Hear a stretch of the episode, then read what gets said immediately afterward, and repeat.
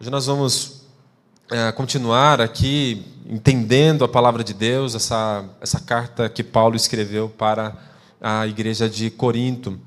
E esse trecho que nós vamos é, pensar, ou ler e refletir, nós precisamos trazer muito à memória o que Paulo já havia ensinado anteriormente, para que nós possamos compreendê-lo adequadamente. Então, queria lembrar aqui, Paulo está é, trabalhando basicamente ou lidando com dois problemas a princípio, são esses dois problemas que Paulo está lidando. Um é o problema das, das divisões, do sectarismo que havia ali na igreja de Corinto. Então havia ah, um espírito divisionista, um espírito sectarismo naquela igreja. Então, sectarium do latino do latim significa a, aquele que cria grupos para si por intransigência. Então, são pessoas que vão criando facções, partidos, é, em sua intransigência e em sua intolerância para com o outro. Então, vai dividindo a igreja, vai rachando a igreja, vai criando facções, grupos, partidos. E era isso que estava acontecendo. Então, havia o partido de Paulo, de Pedro, de Apolo e assim por diante. Mas também nós vemos aqui um segundo problema que é o que nós vamos tratar hoje, que é esse culto a personalidades. Não somente esse espírito faccioso de divisão, beligerante de brigas, de lutas e disputas entre si, mas também um culto a personalidades. Eles deificavam, eles, de uma certa forma, ah, davam e estimavam demasiadamente esses líderes da igreja cristã, que não deveriam ser ah, deificados, adorados ou cultuados. Os, os líderes cristãos jamais deveriam ah, assumir essa posição de personalidades cultuadas pela igreja, como é o que acontece, não somente na igreja de Corinto, que acontecia, mas acontece ainda hoje em muitas igrejas evangélicas, né? personalidades sendo cultuadas. Então, esses dois problemas estão aqui sendo tratados: esse espírito faccioso ou sectarista, mas também o culto à personalidade. Por baixo desses problemas, Paulo enxerga a raiz ou de onde emerge essas dificuldades. Ele diz: olha, vocês fazem isso porque primeiro vocês não entenderam muito bem o evangelho do Cristo crucificado. Vocês não entenderam o evangelho. Vocês não entenderam o evangelho do nosso Senhor e Salvador Jesus Cristo, que é humilde, que se sacrifica, que é o servo. Vocês não entenderam isso. Então Paulo precisou trazer à luz o evangelho do Cristo crucificado, porque eles não estavam entendendo muito bem o evangelho e por isso estavam com esse espírito faccioso. E depois Paulo começa a mostrar que não somente não entendiam o evangelho, mas também não entendiam muito bem o que significa o ministério cristão, o que significa a liderança cristã ou o que significa o serviço cristão. Porque Paulo, Pedro e Apolo, essas personalidades que estavam sendo cultuadas na igreja de Corinto, Paulo vai dizer: eles são apenas servos de Cristo. Vocês ainda não entenderam o que significa servir a Cristo. Vocês ainda não entenderam o que significa o ministério cristão. Eles são apenas ministros de Cristo. Eles não podem ser cultuados, deificados, adorados. E se vocês fazem isso é porque vocês não somente não entenderam o evangelho, como também não entenderam o que significa o ministério cristão. Então a igreja de Corinto estava com dificuldade de entender o evangelho cristão e o ministério cristão ou o evangelho cristão e o serviço cristão. Nos dois primeiros capítulos, Paulo tratou do evangelho cristão. Nós, nós, vimos isso, ele começa a falar que eu só preguei a Cristo e esse crucificado, e ele faz uma exposição do evangelho. Agora, no capítulo 3 e no capítulo 4 também, ele vai mostrar isso, ele começa a, a tratar sobre a natureza do ministério cristão, ou do serviço cristão. Esse capítulo 3 especificamente, que é o que nós estamos vendo, para tratar do ministério cristão, já que ele tratou já do evangelho, ele usa duas metáforas que já foram abordadas. Ele fala assim: olha, eu vou explicar para vocês o que significa o ministério cristão ou o serviço cristão. E ele usa duas metáforas ou duas analogias, se você quiser.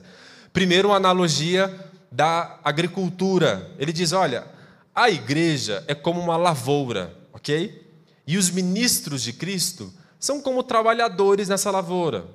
Um planta, outro rega, outro vai lá e aduba, mas quem dá o crescimento e quem é o dono da, da lavoura é Deus. Então, o ministério cristão, o serviço cristão ou os ministros de Cristo, como Paulo, Pedro, Apolo ou qualquer outro que sirva a Cristo na igreja, são apenas trabalhadores nessa lavoura. Toda a glória e louvor é de Deus, Ele que é o dono da lavoura, Ele que faz a lavoura crescer. Então a igreja dele, é Ele que abençoa a igreja, é Ele que faz a igreja crescer. E aqueles que estão aqui servindo nos ministérios são apenas servos. Então ele usa essa analogia da agricultura, depois ele começa a entrar em outra analogia, ainda para continuar exemplificando o mesmo ponto, ele usa a analogia da arquitetura. Ele diz: olha, vou usar um outro exemplo. A igreja não, não é somente como uma lavoura, mas Imagine que a igreja é como um edifício, uma construção. Os ministros, os que servem a Cristo, os que com os, o ministério cristão, com seus dons, estão servindo a igreja, são como pedreiros nessa edificação ou nessa construção. Jesus Cristo é a pedra ou é o fundamento dessa construção, Deus o Pai é o dono dessa construção, e os ministros são apenas servos e pedreiros. De novo, eles não podem ser glorificados ou deificados, porque o prédio não é deles, o prédio é de Deus, o fundamento sobre o qual é estabelecido não é eles também, o fundamento é Cristo, eles são apenas servos. Então, Paulo deixa muito bem claro o papel dos líderes cristãos ou daqueles que servem no ministério cristão. Eles são apenas servos de Cristo. Se a igreja for comparada a uma lavoura, eles são apenas os que plantam ou os que regam, mas a lavoura é de Deus e é Deus quem dá o crescimento. Se a igreja for comparada a um prédio ou uma construção, eles são apenas pedreiros, então estão trabalhando e estão edificando a igreja com seus dons, com seu serviço, mas a edificação é de Deus, para a glória de Deus, fundamentado em Cristo, que é o fundamento sobre o qual nós estamos alicerçados e construídos. Então, com isso, Paulo deixa bem claro o papel daqueles que ministram, o papel daqueles que estão atuando nos ministérios. Eles são apenas servos de Cristo, servos de Cristo. E aí então nós entramos nesse texto, porque esse texto, a partir do versículo 16, é a continuação de Paulo ah, dessa última analogia, em que ele compara a igreja como uma construção. Isso significa dizer que Paulo está aqui mostrando para a gente como que nós podemos superar esses problemas que não somente haviam na igreja de Corinto, mas às vezes também há e acontecem em nosso meio. Ou seja, o problema do sectarismo ou das facções, das divisões, e o problema do culto às personalidades. Então, como é que a gente supera isso? O capítulo 3, Paulo está mostrando. Ao comparar a igreja com uma lavoura e depois com um edifício, e ao entrar aqui no versículo 16 até o fim, ele vai mostrando para a gente como a gente já tem que ir tirando essa ideia de deificar ou colocar em pessoas, em personalidades, uma fidelidade ou uma confiança que só podemos colocar em Deus. Ele é o dono da igreja, ele é o dono da lavoura, ele é o dono do edifício, e nós devemos a ele toda a glória e todo o louvor, e não aos seus servos, né? e não aos seus servos. Então Paulo já começa a dizer isso de maneira bem clara com as duas analogias, mas ele mostra de maneira mais específica a partir do versículo 16 três maneiras de vencer a, tanto o sectarismo quanto o culto à personalidade. E a primeira maneira que ele mostra é que a gente vence esse sectarismo, esse culto à personalidade, quando nós passamos então a entender a natureza da igreja de Cristo. As duas analogias que ele usou, tanto a da agricultura quanto a da arquitetura, de alguma forma tentam mostrar isso para a gente, a natureza da igreja de Cristo. É como se Paulo estivesse dizendo assim: olha, vocês estão com esses problemas aí, vocês estão com esse espírito faccioso, sectarista, vocês estão cultuando personalidades na igreja de Corinto, porque vocês ainda não entenderam muito bem o que é a igreja de Jesus, o que é a igreja de Cristo, vocês não entenderam a natureza da igreja. E aqui no versículo 17 e no versículo 16, Paulo deixa bem claro a natureza da igreja, o que é a igreja de Jesus. Quando a gente entende isso, nós somos levados a superar esses problemas. Por quê? O que Paulo mostra nesses versículos aqui? Lembra que quando Paulo começa a usar a analogia da arquitetura, né, a igreja como um edifício, ele começa a falar: olha, a igreja é como um edifício, Jesus é o fundamento, Deus o Pai é o dono desse edifício. E aqueles que servem nos ministérios, os que são trabalhadores, né? Paulo está se referindo em primeiro momento a ele, a Pedro e a Apolo, os ministros de Cristo ali que plantaram a igreja e que serviram de alguma forma para a edificação da igreja de Corinto. Paulo está dizendo: olha, nós somos apenas os trabalhadores, os pedreiros nessa construção. Lá pelas tantas, nessa analogia, Paulo fala assim: olha, que esses construtores usam alguns materiais como pedras preciosas para construir esse edifício. Então, esse edifício somos nós, e Paulo diz que na construção desse edifício, pedras preciosas são utilizadas. Por que eu estou enfatizando isso? Porque quando Paulo fala sobre isso, ele quer já dar a dica daquilo que ele vai deixar claro no versículo 16. Ou seja, que construção é essa que nós usamos pedras preciosas? Né? E não barro, madeira ou tijolos? Né? Que construção é essa que nós vamos usar pedras preciosas? Então, Paulo já está apontando aqui, na sua analogia, que esse edifício com o qual ele está comparando a igreja não é qualquer edifício, mas é um edifício específico. Paulo está tratando de um edifício onde é utilizado pedras preciosas. E claramente Paulo está se referindo então ao templo ou ao santuário de Israel. Pode ser tanto o santuário ah, de, construído por Salomão, mas depois reconstruído, por exemplo, por Herodes, mas fato é que ali havia pedras preciosas. Então, Paulo está falando que não somente a igreja, está comparando a igreja não somente com qualquer edifício, mas com um edifício específico. A igreja não é apenas um edifício de Deus, a igreja é o santuário de Deus, o templo de Deus. Aí ele diz isso de maneira taxativa no versículo 16 que nós lemos aqui. Então ele diz: olha, assim como o templo de Jerusalém foi construído e ornamentado com pedras preciosas, então lembra disso, a igreja é, é como esse templo de Deus. É construído e ornamentado com pedras preciosas. A igreja não é qualquer edifício, a igreja é o santuário de Deus aqui na terra. Quando Paulo fala isso, ele está deixando de maneira bem clara aqui para os cristãos de Corinto o seguinte: olha, vocês estão dividindo a igreja, vocês estão com esse espírito fala, é, é, separatista, com esse espírito ah, beligerante, vocês estão com esse, com esse ímpeto ah, de separação, de divisões na igreja e de culto à personalidade, vocês não entenderam ainda o que é a igreja. A igreja de Jesus é o templo de Deus aqui na terra. É o templo de Deus. Por que é o templo de Deus? Diz ele, versículo 16: Porque o Espírito de Deus habita em nós. Paulo está analisando ou tomando essa analogia de maneira coletiva. Então, de uma certa forma, é claro que nós individualmente somos, somos templo do Espírito Santo. Ele vai dizer isso em 1 Coríntios 6, 19. Ele diz: Cada um de vocês é templo do Espírito Santo.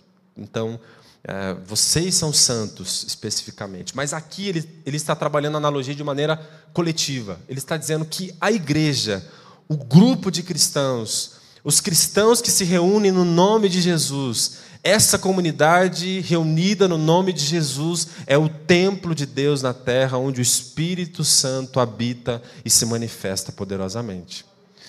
Então, o templo de Deus no Antigo Testamento era o lugar onde Deus se revelava, se manifestava, oferecia a cura, oferecia o perdão para os pecados. O templo de Deus era onde Deus manifestava o poder e a glória dele, né, com a Shekinah, aquela nuvem, como no tabernáculo, antes de ser construído o santuário, de fato, o templo. Mas Deus sempre se manifestou, primeiro no, na, no tabernáculo, depois no templo, ele manifestou a sua glória, manifestou o seu poder. Ali os sacrifícios eram oferecidos, ali Deus ah, trazia o perdão para o povo, trazia as bênçãos sobre a nação.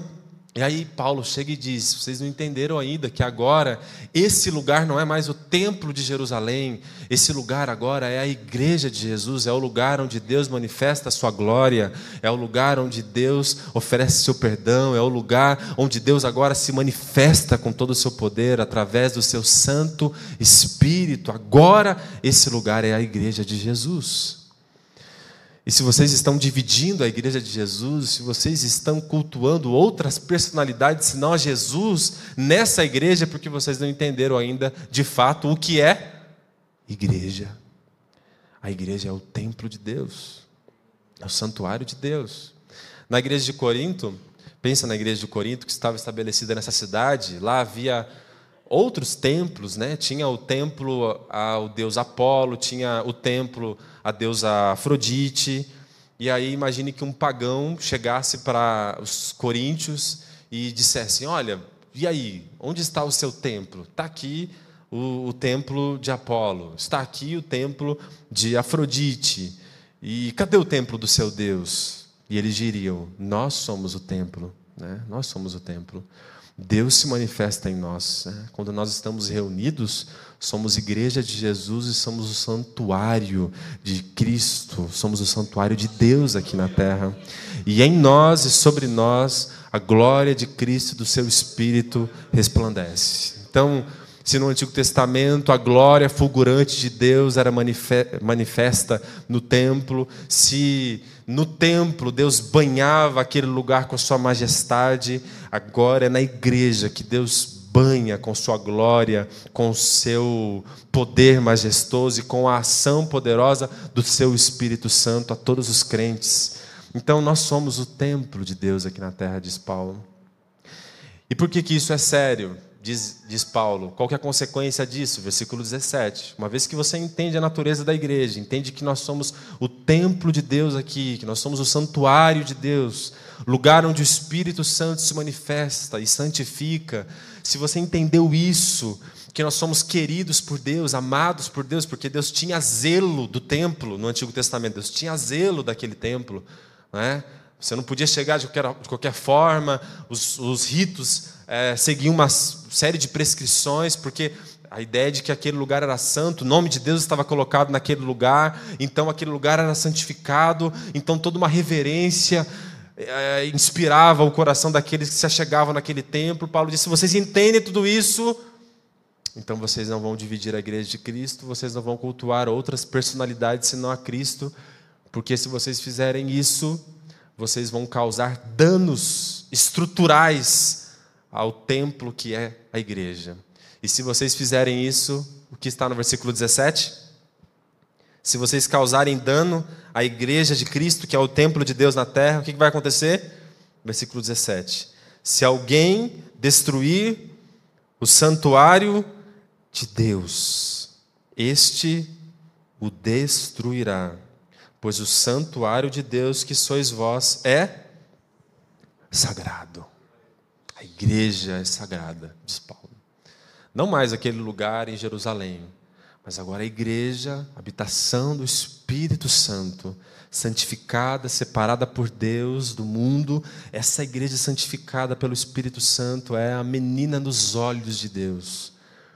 E tome muito cuidado em causar danos a essa igreja de Deus. Tome muito cuidado ao causar, ao causar danos estruturais a, a esse templo que é a igreja de Cristo aqui na terra. E como que a gente causa danos? Com tudo aquilo que Paulo já tem tratado. Esse espírito faccioso, beligerante, as brigas, as disputas, as facções, as divisões, Paulo diz: o espírito desse mundo, essa sabedoria mundana, o mundanismo, essa maneira mundana de pensar, os valores mundanos que você começa a colher no seu coração e a praticar na sua vida cristã, e todos esses danos que você começa a causar agora na igreja, ou esse desejo de ficar louvando, adorando, deificando, cultuando personalidades, homens e pessoas que não merecem o louvor e a glória de ninguém, ou a glória e o louvor que só Cristo merece, quando nós fazemos tudo isso, nós estamos causando danos na igreja, nós estamos, de alguma forma, contribuindo para a destruição da igreja. E Paulo é muito categórico. que aquele que destruir a igreja será destruído. Perceba que Paulo não está falando isso para pessoas não cristãs. Paulo está falando isso para cristãos.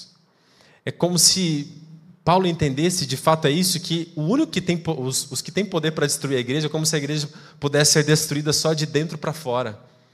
É, ela, não é, ela não é destruída de fora para dentro. A igreja nunca foi destruída de fora para dentro. Satanás levantou inúmeras perseguições, a igreja foi perseguida, cristãos são mortos ainda hoje, a religião mais perseguida no mundo. A igreja não pode ser destruída de, de fora para dentro. Perseguição, qualquer outra coisa. A igreja só pode ser destruída de, de dentro para fora.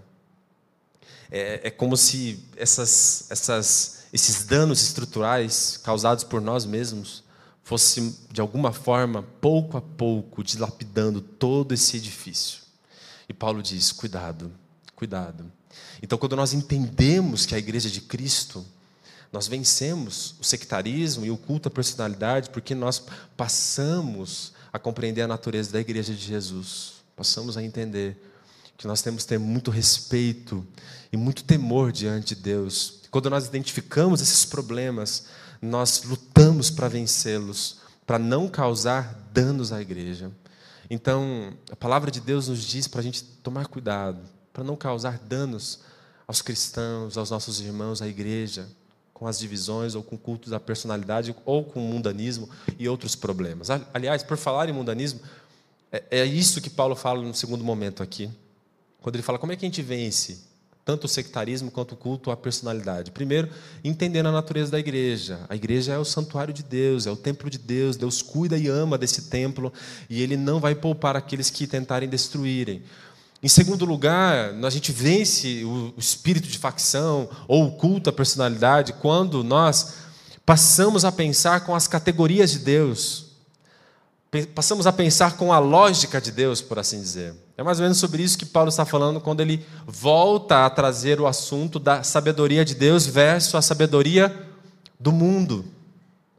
Quando ele fala aqui no versículo de número 18: Ninguém se engane, então, se alguém dentre vós se considera sábio nesta era, nesse século, nessa sociedade, torne-se tolo ou louco para vir a ser sábio, porque a sabedoria desse mundo é uma tolice diante de Deus, pois está escrito: Ele apanha os sábios a sua própria astúcia, e ainda o Senhor conhece os pensamentos dos sábios e sabe que eles são fúteis.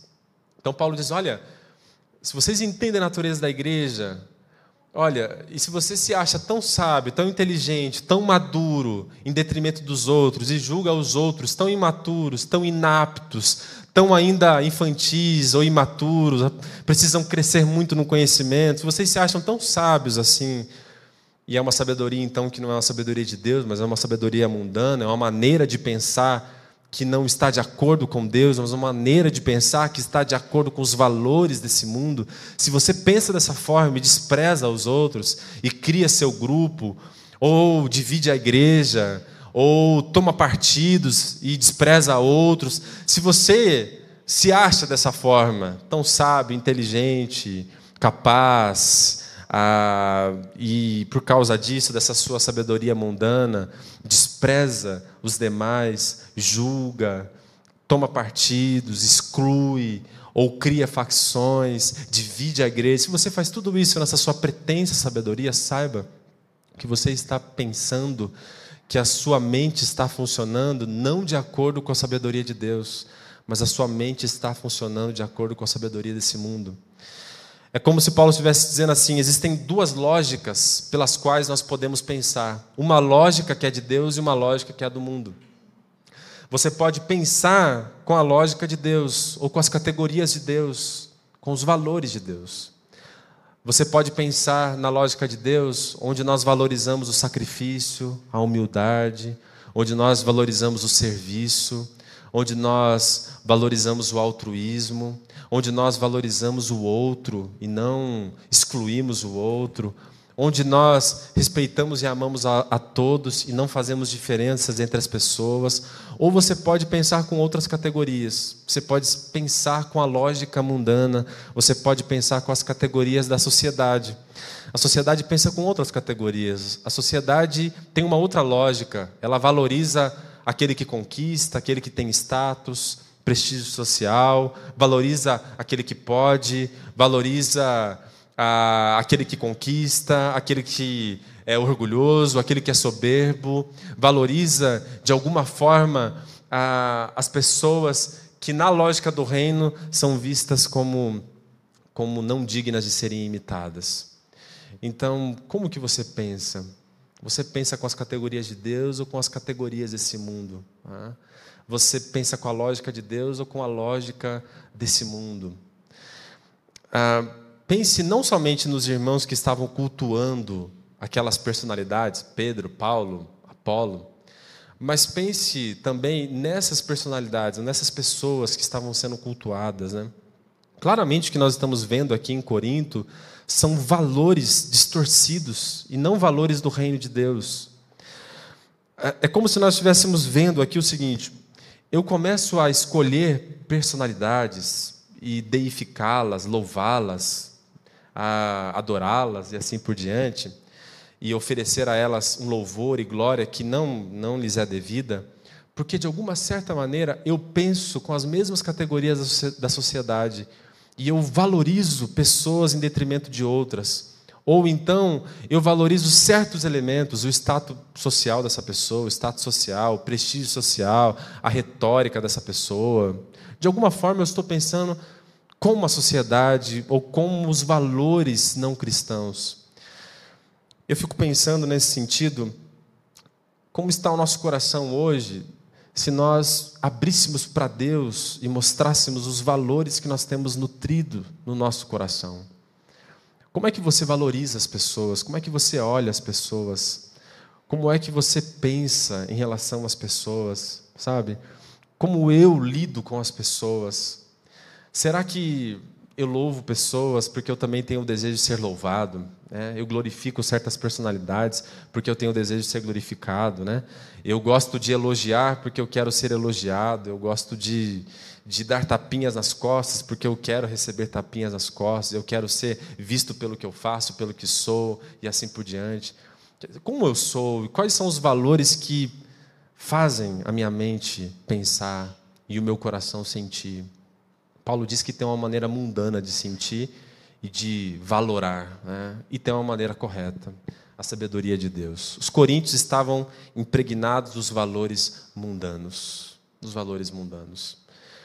Ainda hoje, personalidades são adoradas em igrejas. Né? Homens e mulheres são deificados em círculos evangélicos. Né? Pessoas são vistas como mais espirituais, mais poderosas do que outras, mais santificadas do que outras Alguns são preteridos, alguns são queridos, outros são desprezados. Né? Então, Paulo diz: isso não pode acontecer. Se a gente despreza alguém em detrimento, ou valoriza alguém em detrimento de outro, essa é uma categoria muito mundana de pensar. E às vezes nós podemos fazer isso na igreja. Por fim, Paulo mostra, em terceiro lugar, não somente que nós vencemos o sectarismo e também a, o culto à personalidade, entendendo a natureza da igreja, pensando com as categorias de Deus, mas em terceiro lugar, ele mostra que a gente consegue vencer esse espírito faccioso ou sectarista e esse culto a personalidades, entendendo ou valorizando a herança cristã que nós recebemos.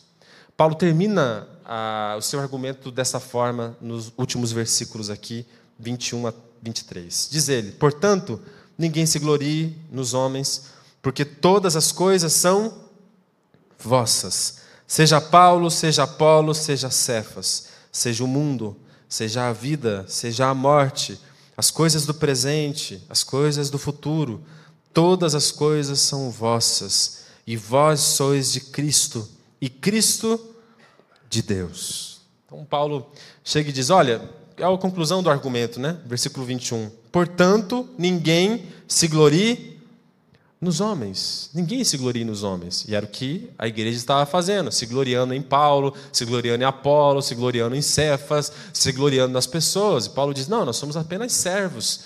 Não façam isso. Isso vai destruir a igreja de Jesus, que é o templo de Deus aqui na terra. Se vocês fazem isso, se vangloriam em homens e desprezam a outros, vocês estão pensando com as categorias desse mundo e não com as categorias de Deus. Vocês estão seguindo a lógica desse mundo e não a lógica de Deus.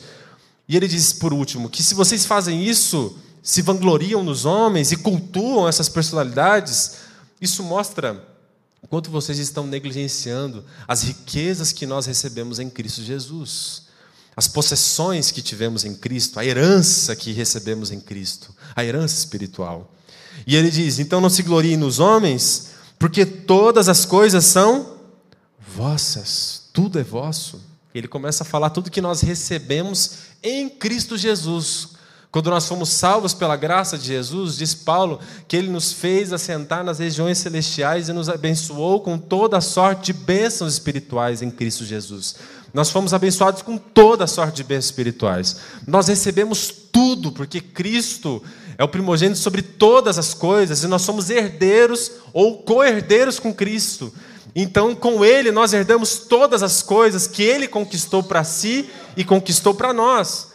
E é como se Paulo estivesse dizendo assim: se vocês estão aí com esse espírito beligerante, faccioso, se vocês estão aí brigando, valorizando um e desprezando o outro, cultuando personalidades, é porque vocês ainda não entenderam tudo que vocês receberam em Cristo Jesus. É como se vocês estivessem brigando por migalhas, enquanto Cristo nos deu pérolas espirituais. Tudo é vosso, vocês estão aí brigando eu sou de Paulo, eu sou de Pedro, eu sou de Apolo. E diz Paulo: Pedro, Apolo e, e Paulo são vossos. Né? Vocês não são deles, eles são de vocês. É uma inversão, né? porque eles diziam: Eu sou de Apolo, eu sou de Paulo, eu sou de Pedro. Aí Paulo vai lá e inverte: Não, Pedro é vosso, Paulo é vosso, Apolo é vosso.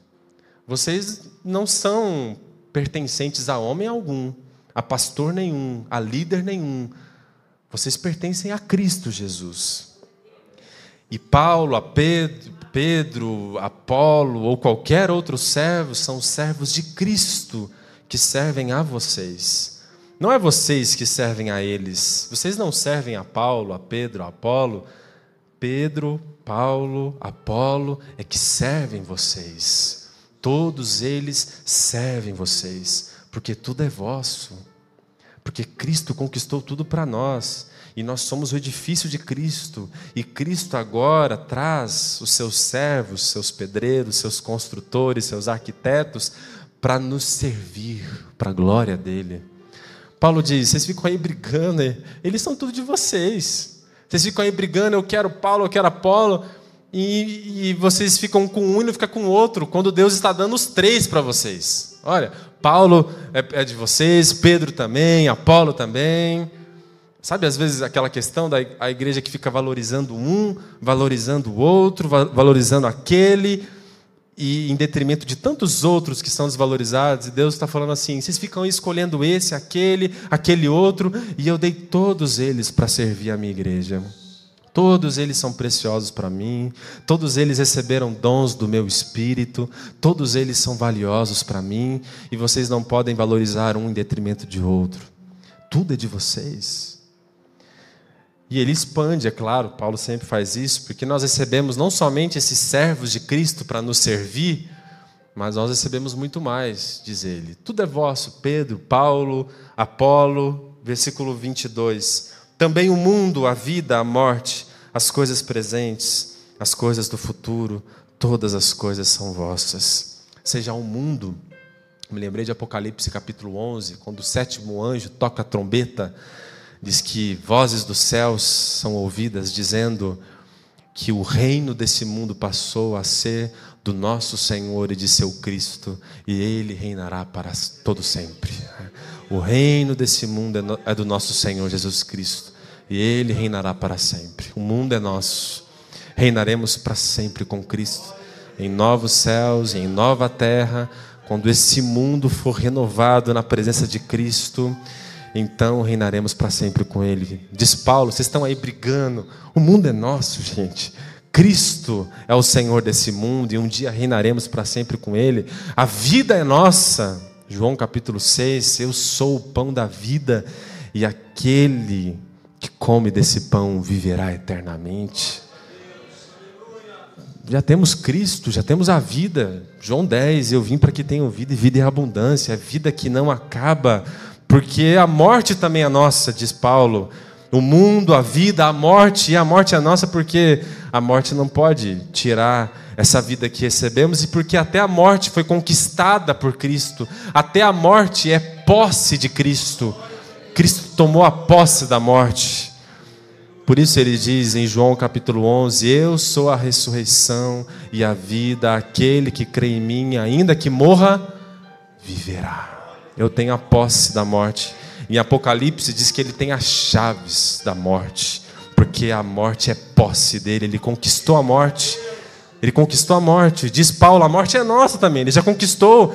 Ela não pode mais nos vencer, então o mundo é nosso, a vida é nossa, a morte é nossa, foi conquistada já, já nos pertence. Não pertencemos à morte, é a morte que nos pertence. E diz ele, não somente isso, mas as coisas do presente e as coisas do porvir. Claramente aqui, Romanos capítulo 8, versículo 38 a 39 os sofrimentos dessa era presente, ou os sofrimentos do presente e os sofrimentos do futuro. Diz ele: Eu estou bem certo de que esses sofrimentos, de que nem a morte, nem a vida, nem anjos, nem principados, nem potestades, nem altura, nem profundidade, nem qualquer outra criatura, nem as coisas do presente, nem as coisas do porvir, nada poderá me separar do amor de Deus que está em Cristo Jesus, o meu Senhor. Nada, nem as coisas do presente, nem as coisas do futuro. Diz Paulo: tudo é vosso, tudo é vosso. Quando a gente entende tudo isso, as divisões acabam. Quando nós entendemos tudo isso, os rancores e mágoas que nutrimos e que dividem a igreja e causam danos estruturais ao templo de Deus se esvaecem.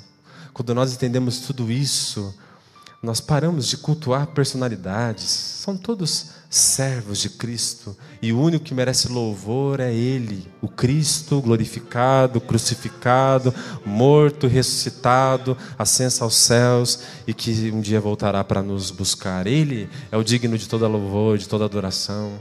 E quando, quando a gente entende tudo isso, é a maneira que a gente vence o sectarismo e o culto à personalidade. Por isso, eu quero te convidar para essa reflexão nessa manhã. Você tem entendido o que é a igreja de Jesus? A natureza da igreja de Jesus? A igreja é o santuário de Deus aqui na terra, onde o Espírito Santo se manifesta. Então, aqui, nessa reunião, o Espírito Santo está. Porque nós somos o santuário de Deus aqui e agora? A gente podia estar em um shopping, podíamos estar em um buraco, podíamos estar em uma caverna, podíamos estar debaixo de um viaduto, mas se nós estivéssemos reunidos como igreja de Cristo, ali o Espírito Santo está e ali somos o templo de Deus nesse mundo onde Deus manifesta a sua glória e seu poder. Você tem entendido a igreja para você vir com expectativa para esse lugar, sabendo que aqui Deus se manifesta? Você tem pensado como Deus quer que a gente pense, tirando esses valores mundanos em que a gente despreza pessoas, em que a gente olha torto para um, em que a gente valoriza tanto alguns em detrimento de outros, que a gente fica olhando status social, prestígio social, retórica, aparência, condição ah, social ou de qualquer outra natureza. Se a gente tem feito isso, que Deus mude os valores do nosso coração. E por fim, se você estiver catando migalhas, se você estiver brigando por coisa pequena, se você achar que seu sofrimento é demais para você, se você estiver com os olhos fitos em coisas tão pequenas, Paulo te diz hoje: lembre-se de tudo que você recebeu em Cristo Jesus. Tudo é vosso. Seja a vida, seja a morte, seja esse mundo, seja o presente, seja o futuro, tudo é nosso. E um dia nós herdaremos com Cristo todas as coisas. Que Deus nos ajude a viver isso. Amém.